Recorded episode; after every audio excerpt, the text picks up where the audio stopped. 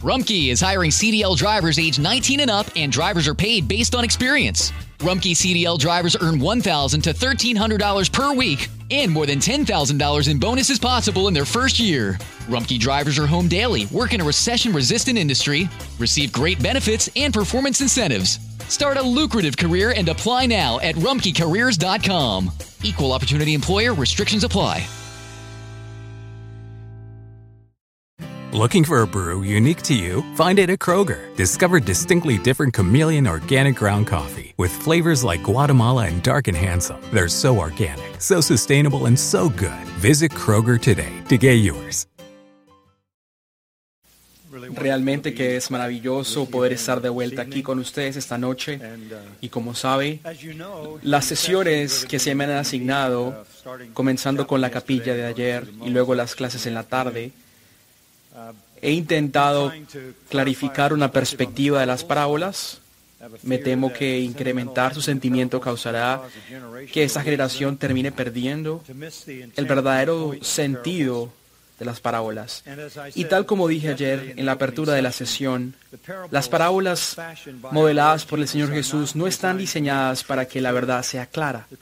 La verdad era clara cuando se predicaba en proposiciones en los dos primeros años de su ministerio. No fue sino hasta el tercer año que comenzó a utilizar las parábolas. Y las parábolas no estaban hechas para decir las cosas claras. Las parábolas escondían verdades. Lea un momento Mateo 13, 10, 16. Y acercándose a los discípulos dijeron a Jesús, ¿por qué les hablas en parábolas? Las parábolas se convirtieron en adivinanzas imposibles que funcionaban como juicio para los impíos.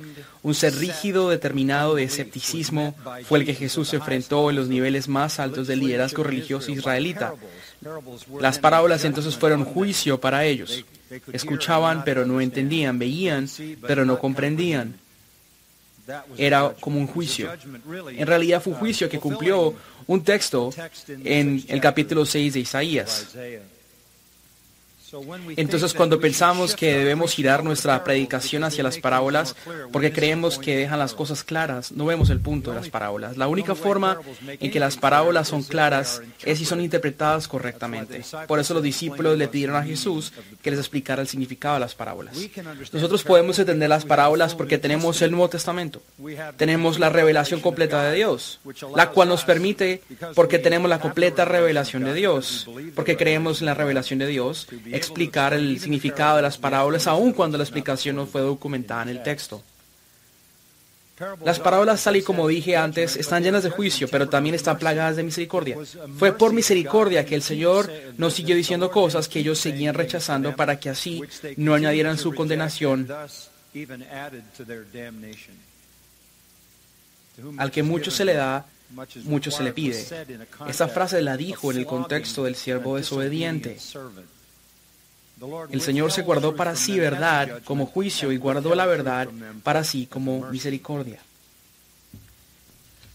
Sus parábolas entonces eran dirigidas al corazón del liderazgo apóstata de Israel.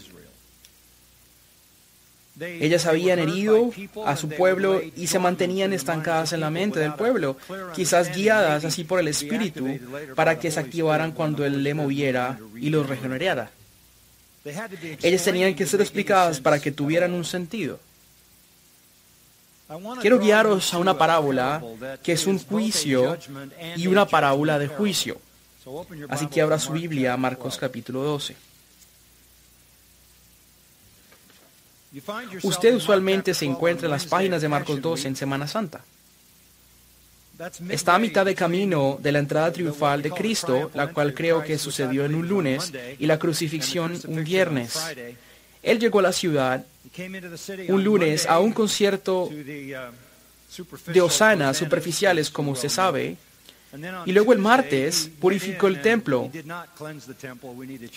Perdón, tenemos que cambiar esa palabra. Más bien lo atacó, lo asaltó. Y siguió siendo lo que fue justo cuando él se fue, porque fue él el que dijo que todo el templo quedaría derrumbado, ni una piedra quedaría sobre otra en pie.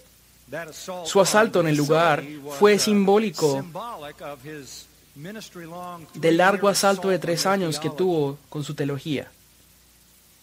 Llegaron a un punto donde no creyeron nada y él no siguió explicando las cosas. Al final del capítulo 11, Jesús les dijo, tampoco yo les diré que con autoridad hago, hago estas cosas. No les diré nada más. Más abajo, en el capítulo 12, versículo 12, dice que procuraban prender a Jesús porque temían la multitud, porque comprendieron que contra ellos había dicho la palabra. Había gente contra de ellos que tenían que la parábola era dirigida a los líderes, pero aparentemente ellos no se dieron cuenta de eso, porque ellos inmediatamente la cumplían. Quiero que miremos la parábola que está en esa sección de la escritura. Jesús sabía que iba a morir. Lo había dicho muchas veces. Nadie me quita la vida, yo la doy por mi propia cuenta. Él sabía exactamente qué le esperaba. Él cuenta esa historia en el versículo 1 en adelante para declarar a todos que sabía exactamente a dónde iban las cosas en dos días. Miremos la parábola. Entonces Jesús comenzó a hablarles en parábolas. Sí, esta parábola también está documentada en Mateo y en Lucas, pero el escritor nos dice que dijo dos más.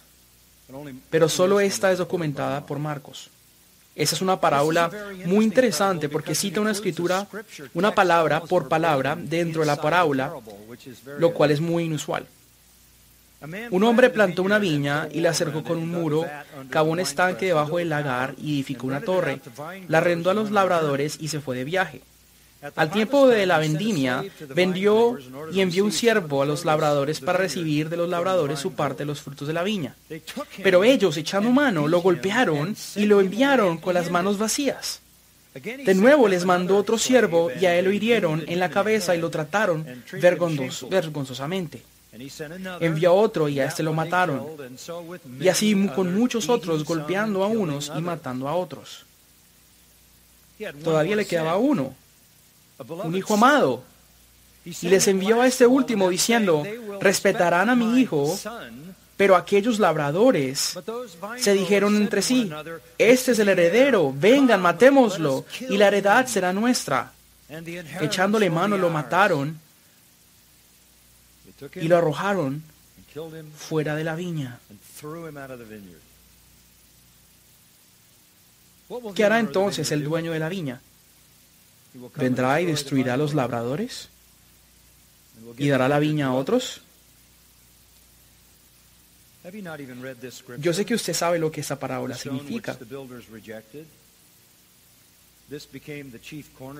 Entonces decimos acá en la escritura, la piedra que desecharon los constructores, esa piedra angular se ha convertido, esto fue hecho de parte del Señor y es maravilloso en nuestros ojos. Esa parábola nos recuerda muchas cosas, porque está completamente informando los hechos que iban a pasar en la parábola. Pero yo se los voy a contar una vez más. Con esperanza esto lo pueda llevar a una dirección que nunca jamás haya pensado.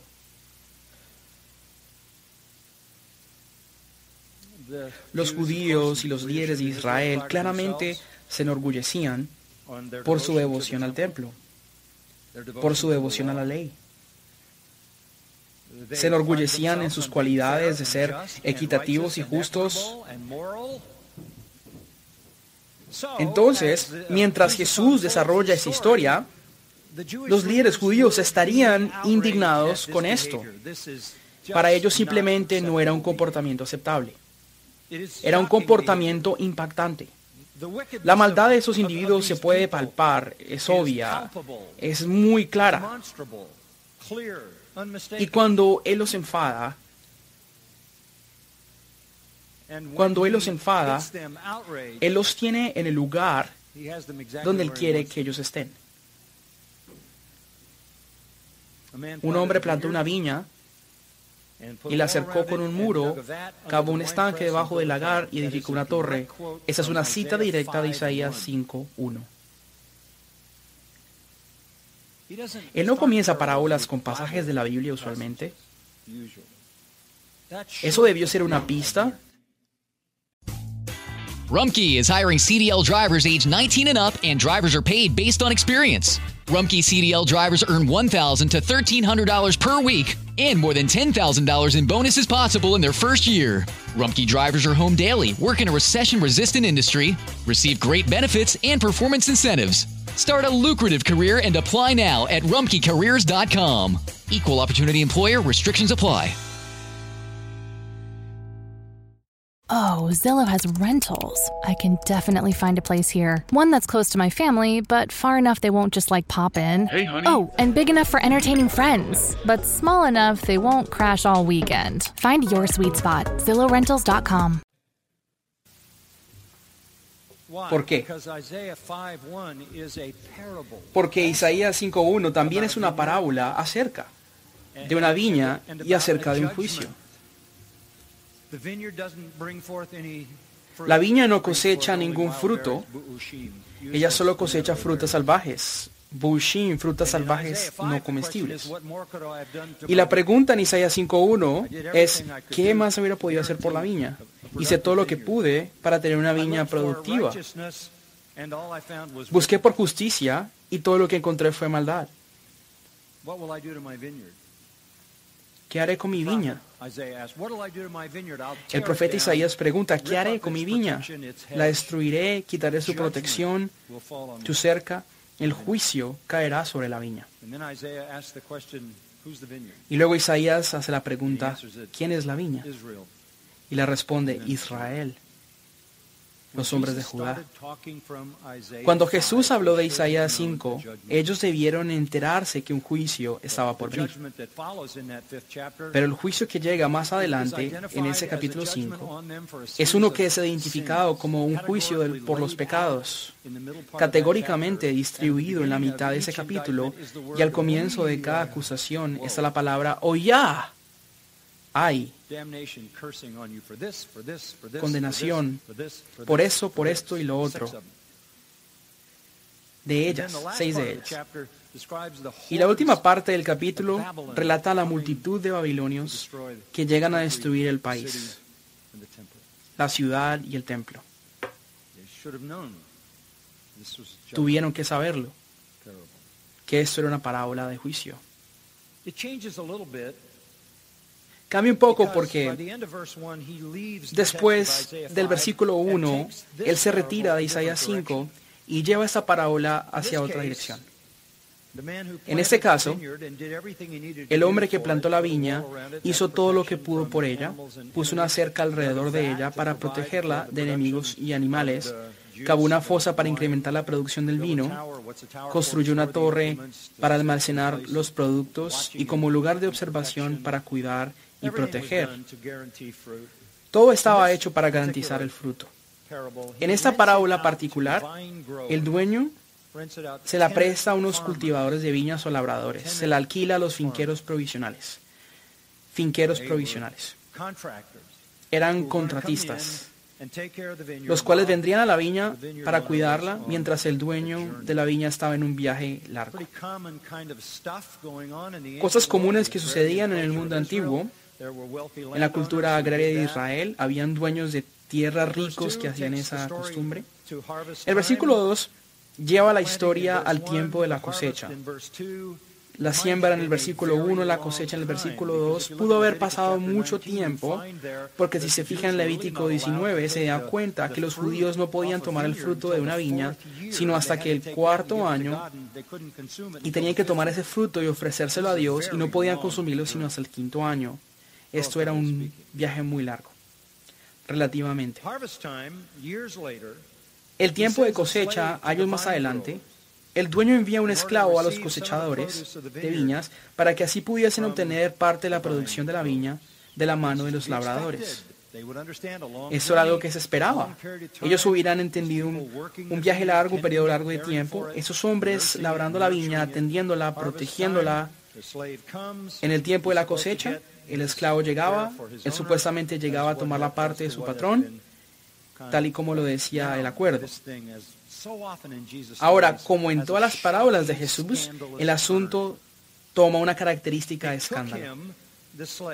Los cosechadores contratistas de la viña, raptan al esclavo y lo golpean y lo envían y lo, y lo, y lo, y lo envían con las manos vacías. Esto inmediatamente causaría ira a aquellos quienes escuchaban a Jesús. Y si quieres saber exactamente a qué le estaba hablando Jesús, lea el capítulo 11, 27. Llegaron de nuevo a Jerusalén y cuando Jesús andaba por el templo se acercaron a él los principales sacerdotes, los escribas y los ancianos le, hablaba un grupo élite del judaísmo. Y seguro que estarían airados e indignados con esta clase de comportamiento injusto e inmoral. Esto es criminal, esto es ilegal, esto es victorioso, vicioso, desagradecido. Y el verbo utilizado en griego significa darle puñetazos, de golpearlo, de herirlo. Y lo sacaron de la viña, cojeando con dolor. Bueno, versículo 4, el dueño de nuevo les envía otro siervo. De nuevo les mandó otro siervo.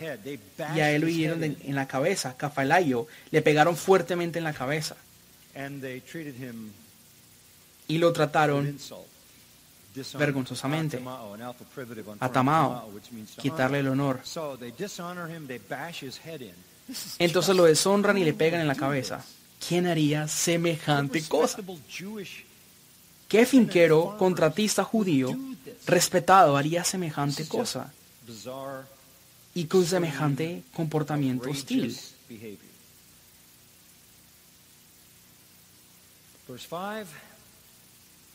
Versículo 5. Envió a otro. Ese es insensato. Eso parece insensato y a este lo mataron. Y así con muchos otros golpeando a unos y matando a otros. Empezaron entonces a cuestionar la sensatez del dueño. Y luego Jesús le dice esto. Todavía le quedaba uno, un hijo amado. Un hijo amado inmediatamente decimos, no, no, no, deténgase, deténgase. Por favor, pare. No solamente un hijo, seguro que hay hijos que muchos padres se quieren deshacer. Pero ese es un hijo amado y se puede escuchar los sentimientos de amor, porque inevitablemente saben lo que va a suceder. Seguro que no va a mandar a su hijo amado la luz de su vida, su futuro. Pero lo mandó. De hecho, no tenía a nadie más por mandar. Lo golpearon, lincharon, lo asesinaron, todos los siervos que tenía. Y les envió a este último diciendo, respetarán a mi hijo, pero aquellos labradores se dijeron entre sí, este es el heredero, vengan, matémoslo y la heredad será nuestra.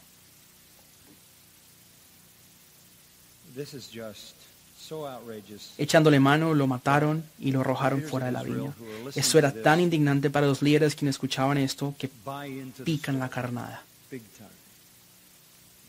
Sin ningún rodeo, ellos hicieron exactamente lo que nuestro Señor esperaba que hicieran mataron al hijo. Versículo 8. Echándole mano, lo mataron y lo arrojaron fuera de la viña. Ni siquiera le dieron sepultura. Como animal estropeado y atropellado lo dejaron y lo arrojaron fuera de la viña. Es una historia indignante para oyentes moralistas. Y sí que estaban indignados. Simplemente indignados con esta clase de comportamiento mórbido. En el versículo 9, Jesús hace la pregunta, ¿qué hará entonces el dueño de la viña? Bueno, todos estaríamos de acuerdo con lo siguiente. Vendrá y destruirá a los labradores. Castigo en mayúscula. Génesis 9 en adelante. Han asesinado. Son asesinos. El dueño vendrá con cierta fuerza, quizás con el apoyo del gobierno, para ejecutar a los labradores. y dará la viña a otros. Le dije que Mateo y Lucas también registran esta parábola. Y hasta este punto, Mateo 21, 41, nos cuenta lo que ellos realmente dijeron. Ellos respondieron al escuchar la pregunta, ¿llevará a esos miserables a un final lamentable y arrendará la viña a otros labradores que le paguen los frutos a su tiempo? A su tiempo. Tenían que ser ejecutados. Debían pagar por lo que pasó. A este punto, aparentemente, en el versículo 12, algunas de las personas comienzan a entender el panorama. Porque en Lucas 20, 16, y cuando ellos oyeron esto, dijeron, nunca suceda tal cosa. Se empezaron a verse a ellos mismos en la historia. Por eso la escritura dice que la gente comenzó a ver que la parábola era acerca de ellos.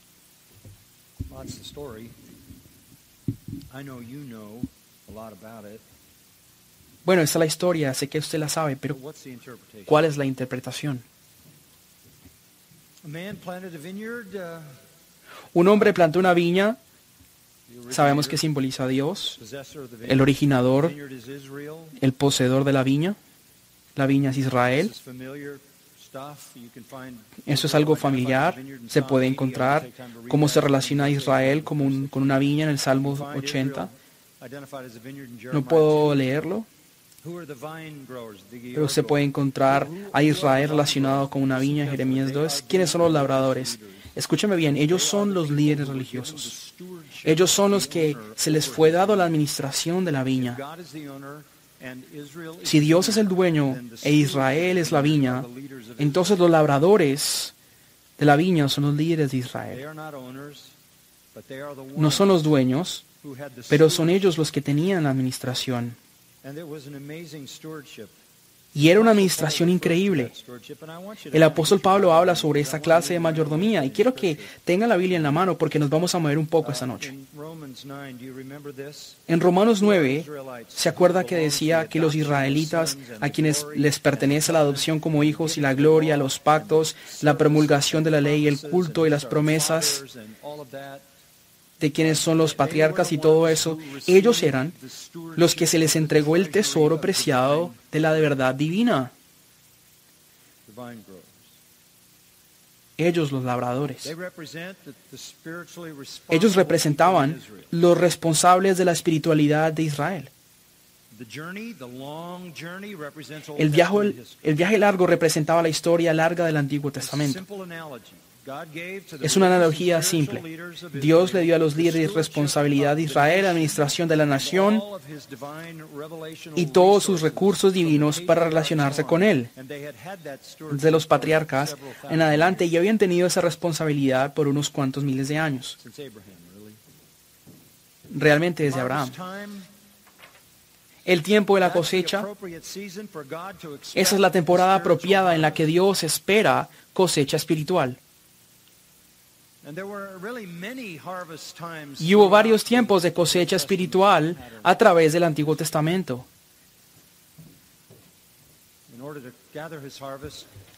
De modo que Dios recogiera la cosecha, Dios mandó varios esclavos, quienes fueron profetas del Antiguo Testamento y ciertos sacerdotes fieles.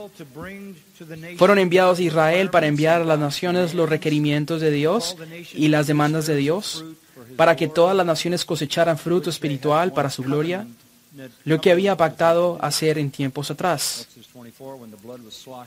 En Éxodo 24, cuando la sangre fue derramada sobre ellos, ellos dijeron que obedecerían. Eso sería algo que se haría desde Moisés hasta Juan el Bautista. Y mientras esos profetas venían, ¿qué les sucedía? Eran golpeados, avergonzados, heridos, arrojados y asesinados. La historia de Israel está llena de maltrato hacia los profetas. Justino Mártir, en su diálogo con Trifon, acusa a los judíos de picar el cuerpo de Isaías por la mitad con el filo de una sierra de madera. Bueno, alguien fue cortado con una sierra de madera, de acuerdo a Hebreos 11. Cortando a Isaías por la mitad con una sierra de madera. Jeremías era constantemente maltratado. Si siente lástima por sí mismo, por favor, lea el libro de Jeremías. Se sentirá mejor.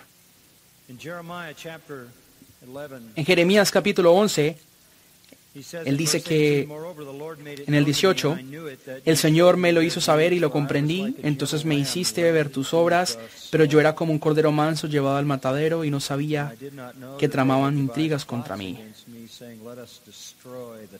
diciendo, destruyamos el árbol con su fruto y cortémoslo de la tierra de los vivientes, para que su nombre no se acuerde, no se recuerde más.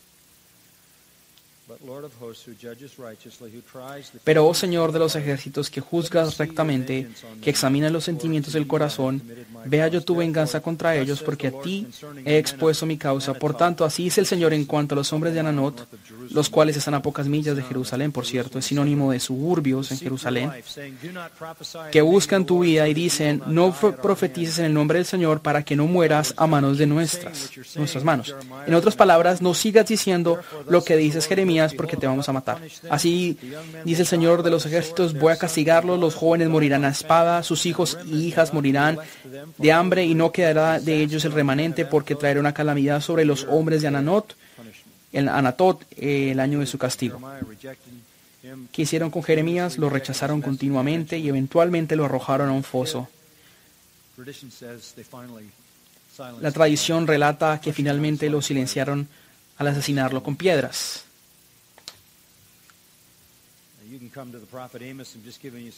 Y también puedo ir al profeta Amós y le estoy contando algunos ejemplos. Amós estaba escapando para salvar su vida de un sacerdote. Escapándose de un sacerdote. Ezequiel, asesinado por un israelita que había reprendido. Zacarías, el sacerdote, en 2 Crónicas 24, fue apedreado en el templo. Miqueas, el profeta, golpeado en el rostro. Primera Reyes 22. Esta era su historia. Esto sucedía vez tras vez. Fíjese en Jeremías 25:4, esto nos da un panorama muy claro. Y el Señor les envió repetidas veces a todos sus siervos, los profetas, tal y como lo había hecho el dueño de la viña. Pero ustedes no escucharon ni pusieron atención. Ellos les decían, vuélvase ahora cada uno de su camino y de la maldad de sus obras y habitarán en la tierra que el Señor les dio a ustedes y a sus padres para siempre. No vayan tras otros dioses para servirles y postrarse ante ellos, no me provoquen a ira con la obra de sus manos y no les haré ningún mal. Pero no me han escuchado, declara el Señor, de modo de que me provocaron con la ira con la obra de sus manos para su propio mal. Por tanto, así dice el Señor de los ejércitos, por cuanto no han obedecido mis palabras, mandaré a buscar todas las familias del norte, declara el Señor, y a Nabucodonosor, rey de Babilonia, mi siervo, lo traeré con él tras esta tierra contra sus habitantes y contra todas esas naciones del alrededor. Los destruiré por completo y los haré objeto de horror, de burla y de eterna desolación. Además haré cesar, cesar de ellos la voz del gozo y la voz de alegría, la voz del novio y la voz de la novia, el sonido de las piedras de molino y la luz de la lámpara. Toda esa tierra será desolación y horror y esas naciones servirán 70 años al rey de Babilonia. El cautiverio de Babilonia comenzó con una masacre. Esa es la historia de los profetas. Y tampoco cambia de ahí para adelante, sigue siendo eh, la misma. Si solo se fija en el Nuevo Testamento en varios pasajes, acompáñeme a Lucas 13, 34. Lucas 13, 34, oh Jerusalén, Jerusalén, la que mata a los profetas y apedrea a los que son enviados. ¿Cuántas veces quise juntar a tus hijos como gallina a sus pollitos debajo de sus alas y no quisiste? Por tanto, la casa de ustedes se les dejará desierta y les digo que no me verán más hasta que llegue el tiempo en que digan, bendito el que viene el nombre del Señor.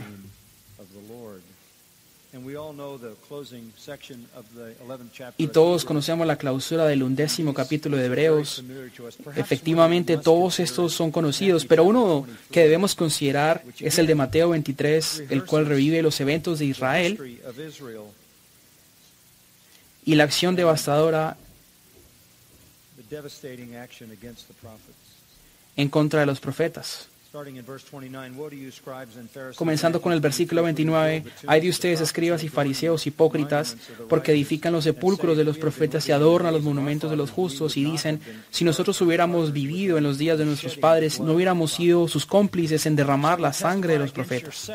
Así que dan testimonio en contra de ustedes mismos, que son hijos de los que asesinaron a los profetas. Llenen pues la medida de la culpa de sus padres. Serpientes, cama de víboras, ¿cómo escapan del juicio del infierno. Por tanto, miren, yo les envío profetas, sabios y escribas. A algunos de ellos ustedes los matarán y crucificarán y a otros lo azotarán en sus sinagogas y le perseguirán la ciudad en ciudad. Para que recaiga sobre usted la culpa de la sangre derramada sobre la tierra, desde la sangre del justo Abel hasta la sangre de Zacarías, hijo de Berequías, a quien ustedes asesinaron en el templo y el altar. En verdad les digo que todo esto vendrá sobre esa generación. Y luego repite lo que leímos en Lucas, ustedes han sido asesinos de los profetas en el pasado y seguirán matando a los profetas incluso hoy y seguirán matando a los profetas en el futuro. Por eso Jesús le dijo a los apóstoles, los hombres pensarán que les estarán haciendo un favor cuando Dios les persiga, cuando, cuando les persigan. Esto es la historia larga de Israel. Pero se da cuenta de lo que sucede en la parábola. Lo que más les indigna el comportamiento de los labradores en la viña ahora los señala a ellos lo que ellos hacen. Mi hijo amado, ¿quién es ese? En el versículo 6, sin ninguna duda se trata de Jesucristo. El Padre había declarado que era su hijo amado. Cuando Jesús se bautizó, el Padre también dijo que era su hijo amado y en la transfiguración.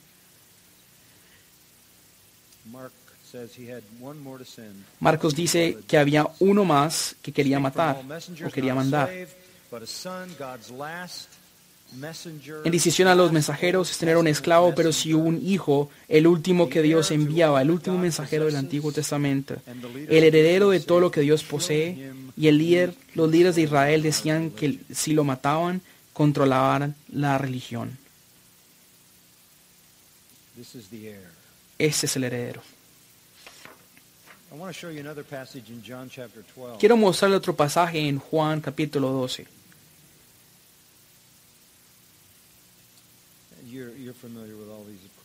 Sé que está familiarizado con todos esos pasajes, claramente, pero es bueno fijar nuestros ojos en ellos una vez más. Versículo 37 del capítulo 12 de Juan. Pero aunque había hecho tantas señales delante de ellos, no creían en él para que se cumpliera la palabra de los profetas y la de Isaías que dijo, Señor, ¿quién ha creído nuestro anuncio? ¿Y, a quién se ha revelado el brazo del Señor? Isaías 53.1 comienza con estas mismas palabras, ¿no es así? Y quizás debería decir, Señor, ¿Quién ha creído el anuncio dado a nosotros?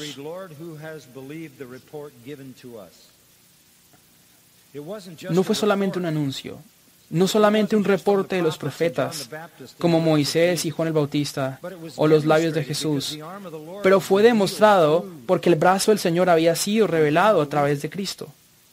Pero no lo creímos. De hecho, consideramos, consideraron todo esto nada más que un objeto de rechazo. fue solamente un objeto de rechazo. Déjeme llevarlo a Isaías 53 por un momento. Lo miramos, dijeron. Creció delante de él como renuevo tierno. ¿Qué es eso? Como una rama escondida. Una que sirve para tropezarse, con la que uno empieza una fogata. Como raíz de tierra seca, no tiene aspecto hermoso ni majestad.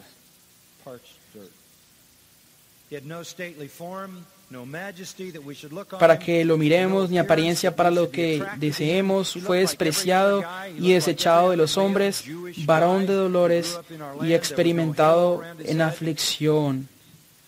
Esa clase de Dios que son tan insignificantes que ni siquiera le das una mirada, una tragedia humana. Y como uno de quien los hombres esconden el rostro, fue despreciado y no lo estimamos. Jesús era ese hombre insignificante que no se miraba. Era una tragedia humana. Odiado. No lo, no lo estimamos. Era esa su forma de verlo. Así lo veían.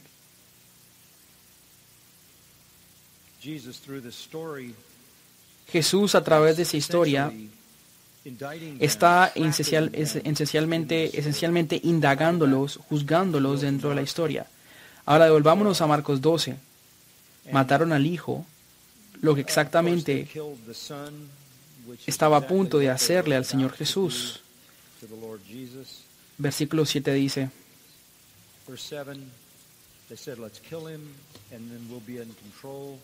Dice, matémoslo y la heredad será nuestra. Echándole mano lo mataron y lo arrojaron fuera de la viña. Eso significa fuera de la nación. Lo arrojaron fuera, lo entregaron a los romanos, crucificando afuera de la ciudad, fuera de su jurisdicción, en las manos de los romanos. Tomaron el control de lo que percibían que era el reino de Dios.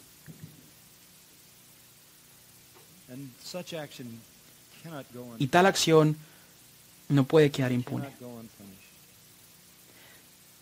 No puede quedar impune. La gente comenzó a entender lo que él estaba hablando. Pero ellos no podían recolectar los detalles en coherencia. Pero cuando la pregunta llega en el versículo 9, ¿qué hará entonces el dueño de la viña? Tomarán esos sinvergüenzas y los ejecutarán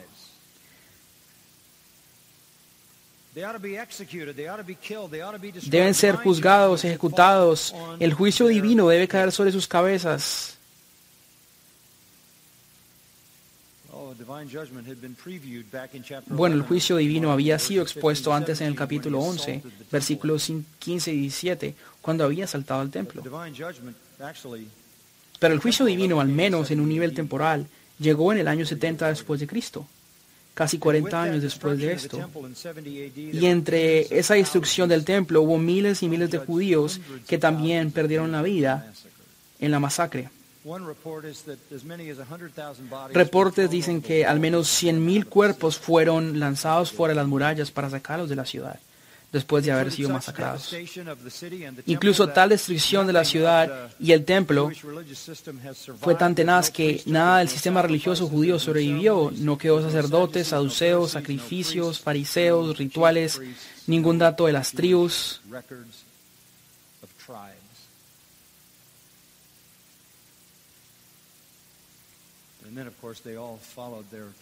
Y obviamente siguieron su juicio cuando sus almas fueron se, catapultaron al infierno.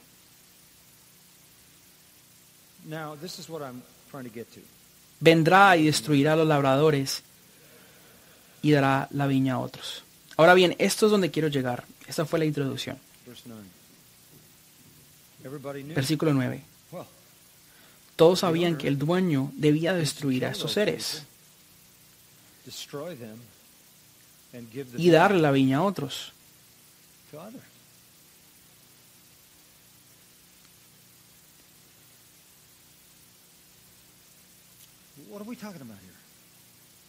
¿De qué estamos hablando aquí? ¿Quiénes son estos labradores? No la población judía. Son los mayordomos, los administradores de Israel, las personas que tenían la responsabilidad de administrar el liderazgo hacia el pueblo de Dios. Mateo 21:43 lo pone de esta manera. Por eso les digo que el reino de Dios, ahora nos trasladamos de la viña al reino de Dios, al mundo donde Dios rige sus designios a través de salvación. Eso es lo que el reino es. El mundo de Dios rige a través de su salvación. Les será quitado a ustedes, no serán más los administradores, y será dado a una nación que produzca los frutos del reino. ¿Qué significa eso? Significa esto. Otros se convertirán en los guardianes del reino. Los guardianes de la ley de Dios. Los guardianes del pacto y las promesas. Los guardianes de las escrituras.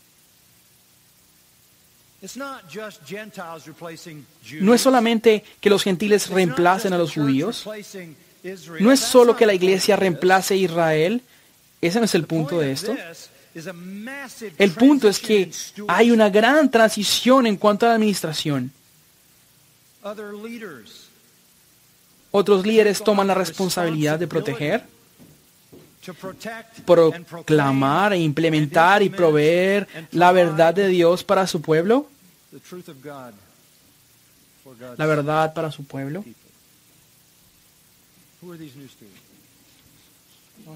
¿Quiénes entonces son esos administradores? ¿Realmente siete de ellos eran pescadores? ¿Estás bromeando? De entre ellos hubo un traidor que se colgó. Aparte de los siete pescadores, no había ni un escriba, ni un rabino, ni un sacerdote, un fariseo, nadie de esos. Solamente hubo que uno que no vino de Galilea, y Galilea era el lugar menospreciado, por decir la chusma. ¿Podrá algo salir bueno de Nazaret? En el libro de Hechos se escucha el murmullo, ¿acaso no son estos un par de galileos analfabetos? ¿Usted no puede entregar el reino de Dios a ellos? Por cierto, yo escribo un libro sobre ellos que se llama Doce hombres ordinarios. Pero si la transición ya había sucedido, ya les había dado a ellos poder sobre la enfermedad y poder sobre demonios. Y la noche posterior a esto, en Marcos 12, se reuniría con ellos en el aposento alto y literalmente les prometería el día y los socios que tendrían a su lado que escribirían el Nuevo Testamento serían los escogidos humanos para terminar el resto de la revelación escrita. Ya se habían convertido en los administradores verdaderos. Y no solamente debían entender lo que sería el Nuevo Testamento, la revelación la cual estaban recibiendo, pero también debían entender la totalidad del Antiguo Testamento, el cual no entendían. No lo entendían. Un dato interesante pero simple, en todo el recuento de los evangelios no se encuentra ni siquiera un apóstol predicando un sermón. Aún tenían sus riendas de entrenamiento. Y ellos no lo entendían todo. Ellos todavía luchaban con la idea de que el Mesías no podía morir o debía morir y resucitar. No querían que eso sucediera. Tanto que Pedro se metió en problemas hasta que Jesús lo llega, le llega y lo identifica como Satanás. Pero en esa noche del jueves, en el aposento alto,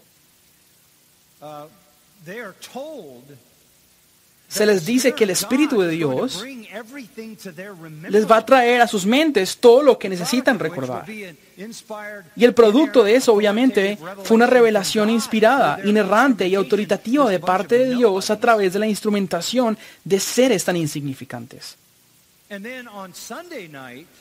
Y luego en la noche del domingo, después de la resurrección, ya tenían doctrina del Antiguo Testamento enseñada en sus mentes.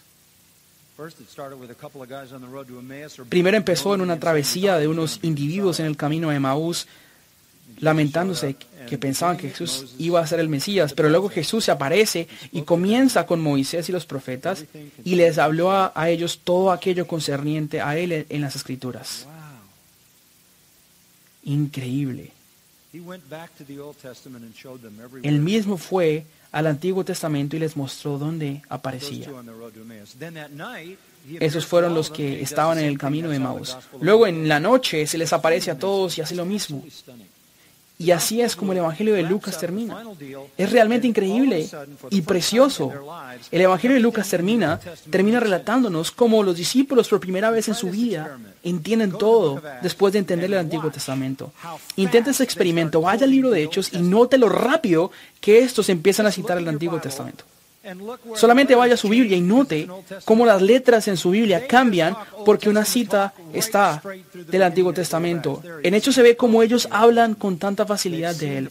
Se convirtieron en académicos instantáneos. Habían visto la realización de él en vivo. Todo tenía sentido, incluso citaban versos obscuros de la nada, hasta para reemplazar a Judas el traicionero.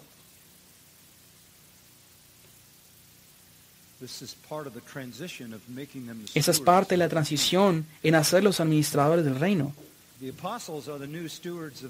Los apóstoles son los nuevos administradores del reino. Entonces, cuando la iglesia se solidificó en el libro de Hechos, ellos no se pusieron a estudiar un libro de teología. ¿Qué estudiaron entonces? La doctrina de quién? La doctrina de los apóstoles.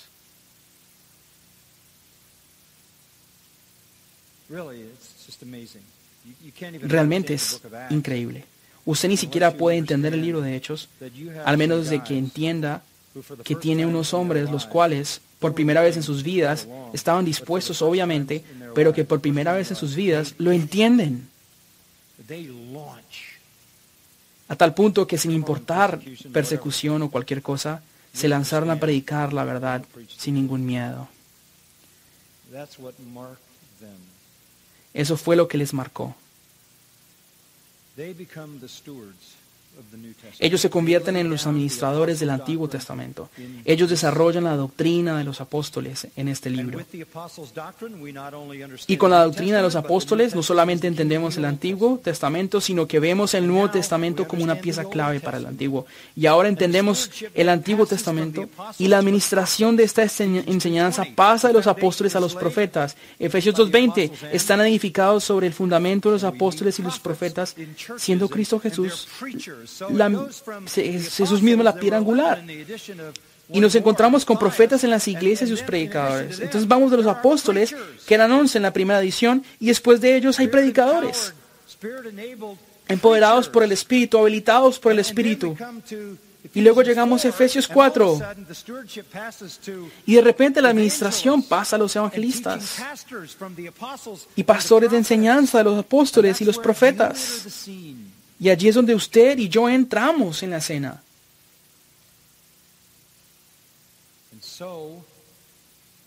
Entonces, ¿sabe usted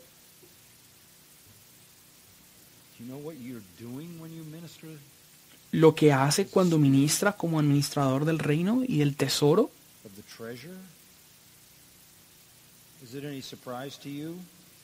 ¿Le sorprende entonces la forma que Pablo habla?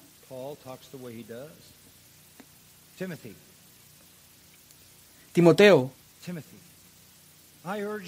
Timoteo, tal como te rogué al salir para Macedonia, que te quedaras en Efeso para que instruyeras a algunos que no enseñasen doctrinas engañosas o extrañas. Si usted no está haciendo eso, no está cumpliendo con su administración.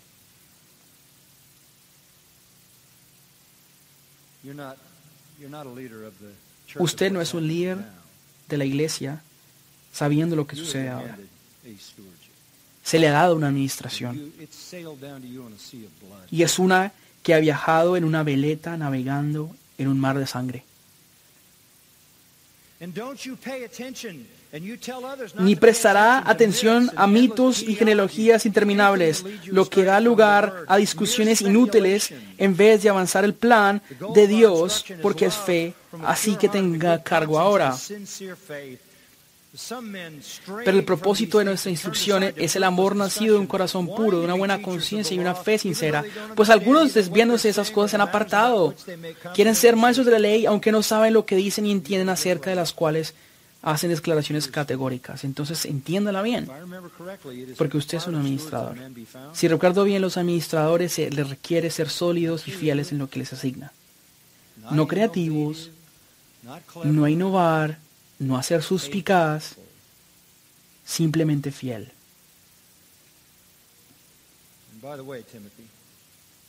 Y por cierto, Timoteo,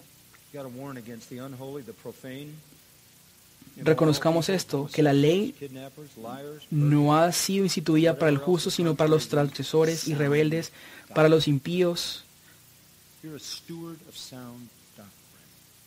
para cualquier cosa que es contraria a la sana doctrina. Usted es mayordomo de la sana doctrina que viene de los de los apóstoles. Pablo está tan convencido de esto que ni siquiera se puede contener. Él dice, aún sabiendo, habiendo sido yo antes blasfemo, perseguidor y agresador, sin embargo se me mostró misericordia porque lo hice por ignorancia en mi incredulidad. Pero la gracia de nuestro Señor Jesucristo fue más abundante con la fe y el amor que se hallan en Cristo Jesús. Palabra fiel y digna de ser aceptada por todos, Cristo Jesús vino al mundo para salvar a los pecadores, entre los cuales yo soy el primero, sin embargo. Por esto hallé misericordia para que en mí, como el primero, Jesucristo demostrara toda su paciencia como un ejemplo para ti, para que todos los que habrían de creer para el vida eterna. Por tanto, el Rey eterno, inmortal, visible, único Dios, a Él sea honor y la gloria por los siglos de los siglos. Amén. Y termina diciendo, esta comisión te confío a ti, Timoteo. Usted y yo estamos en una carrera de relevos con un testimonio. Usted es un mayordomo y sé que conoce esas epístolas. ¿Y cuál es nuestro llamado? Ahí mismo en el capítulo 4, específicamente el versículo 6. Al señalar esas cosas a los hermanos serás un buen ministro de Cristo Jesús, nutrido con las palabras de la fe y de la buena doctrina que has seguido. La doctrina sana es muy importante. Se necesita conocerla bien, discernirla bien, de transmitirla y encomendarla bien. Esa es su mayordomía. Por eso mismo usted es digno de honor doble en el capítulo 5, 17, principalmente los que trabajan en la predicación y en la enseñanza. Eso es lo que hacemos. Y amo este pasaje en el capítulo 6, versículo 20 de Timoteo. Guarda, oh Timoteo, guarda lo que se te han encomendado. ¿Acaso no siente el dolor que expresa Pablo?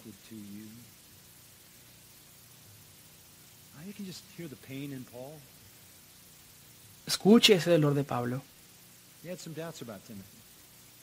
Él tenía algunas dudas con Timoteo, serias dudas. Porque él escribió una carta posterior en segunda de Timoteo. Esa fue la última que escribió, entre esas dos le escribió a Tito. Quiero que sienta el corazón de Pablo al tratar de decir en segunda de Timoteo 1.5, porque tengo presente la fe sincera que hay en ti. ¿Sabe que me avergüenza si alguien se refiere así a mí? Yo sé que eres cristiano, coma. Esa parte donde dice seguro que en ti también. Por lo cual te recuerdo que vives el fuego del don de Dios que hay en ti por la imposición de mis manos, porque no nos ha dado Dios espíritu de cobardío, sino de poder, de amor y de dominio propio. Por tanto, no te avergüences del testimonio de nuestro Señor, ni de mí, prisionero suyo, dispone tu vida a sufrir. Lo cierto es que Timoteo estaba lidiando con asuntos difíciles en Éfeso y parece haber tambaleado porque estaba en aprietos. El versículo 13 es increíble. Este es el final de la carta, ya a punto de entregar el testimonio para el relevo. Retén la norma de las sanas palabras que has oído de mí en la fe y el amor en Cristo Jesús. Guarda mediante el Espíritu Santo que habita en nosotros, el tesoro que te, has, te ha sido encomendado. Esa palabra guarda es constante en la epístola. Le ruega a Timoteo que, le, que guarde la escritura.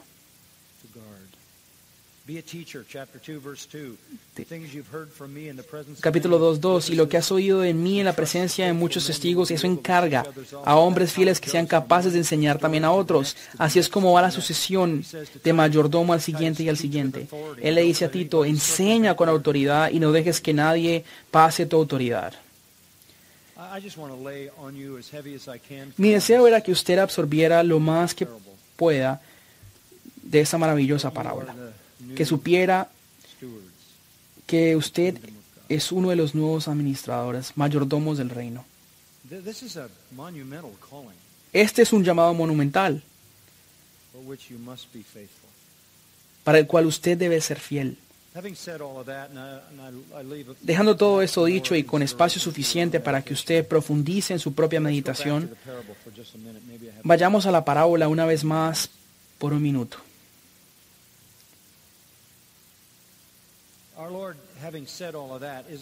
Nuestro Señor, tras haber dicho todo esto, aún no ha terminado.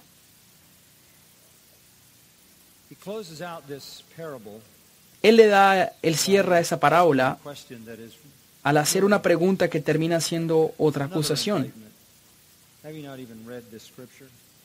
¿Acaso no han leído la escritura? Ellos eran infieles, incapaces, incompetentes, apóstatas porque ni ellos mismos conocen la escritura. Jesús dice, ¿acaso ni la han leído? ¿Acaso no se ven ustedes mismos en la historia?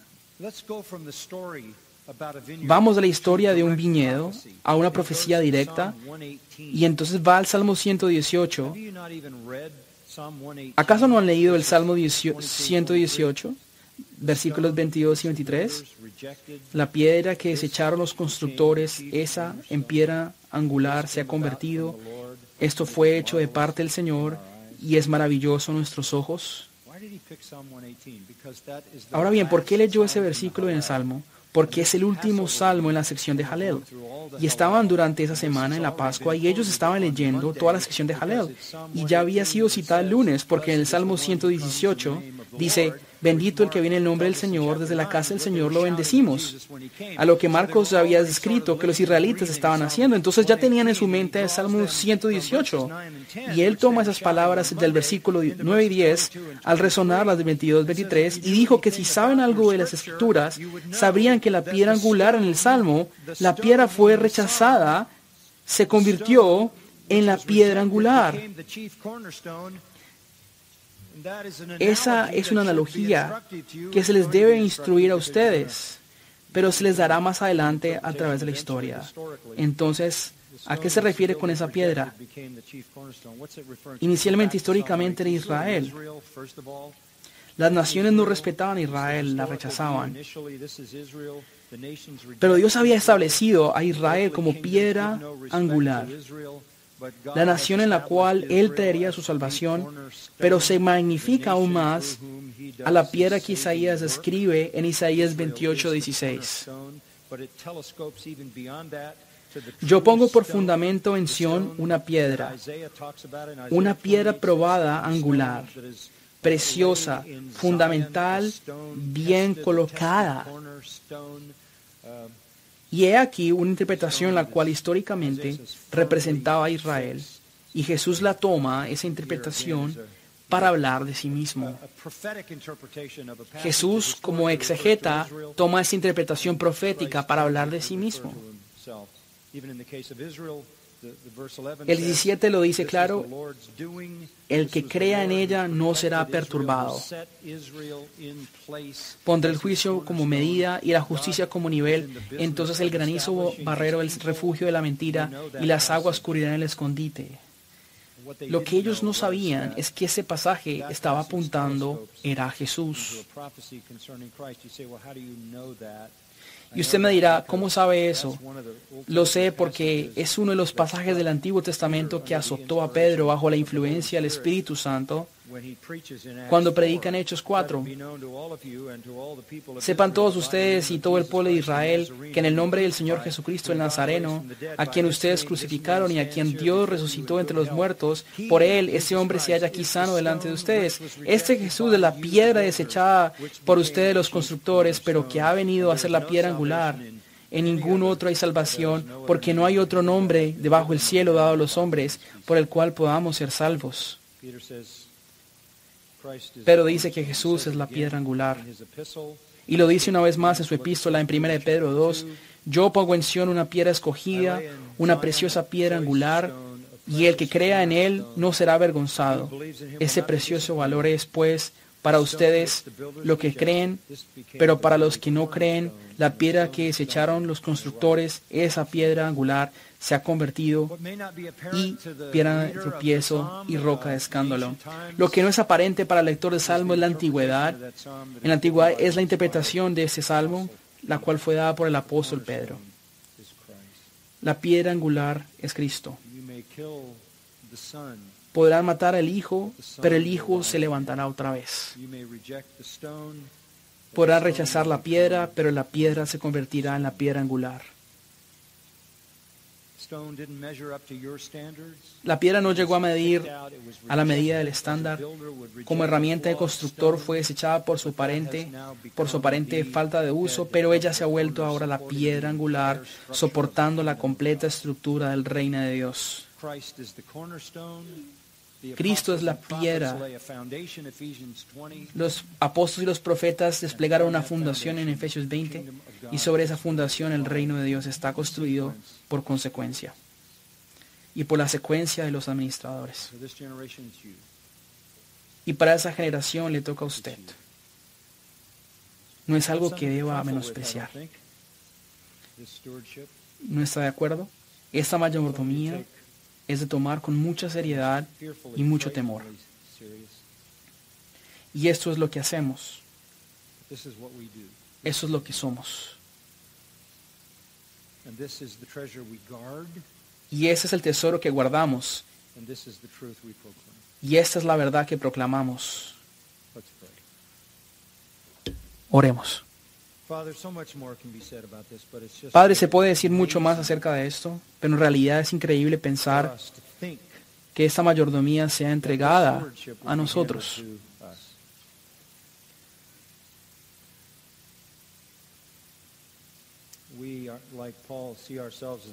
Nosotros, al igual que Pablo, nos consideramos los peores pecadores, indignos, blasfemos, incapaces, incompetentes y muchas otras cosas.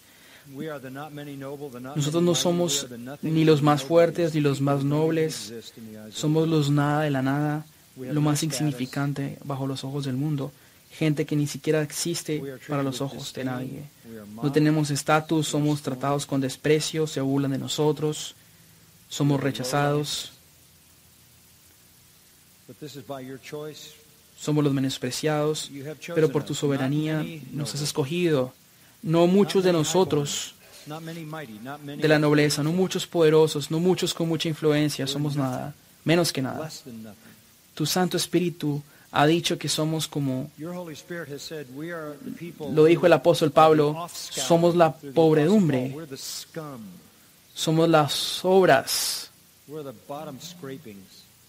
pero has puesto tus tesoros en estas vasijas, esas vasijas de barro. Que nunca seamos la explicación para el avance de tu reino, pero que toda la gloria vaya a ti. Todo lo que pides de nosotros es fidelidad para guardar y proclamar las riquezas de tu gloria y verdad. Danos la fortaleza.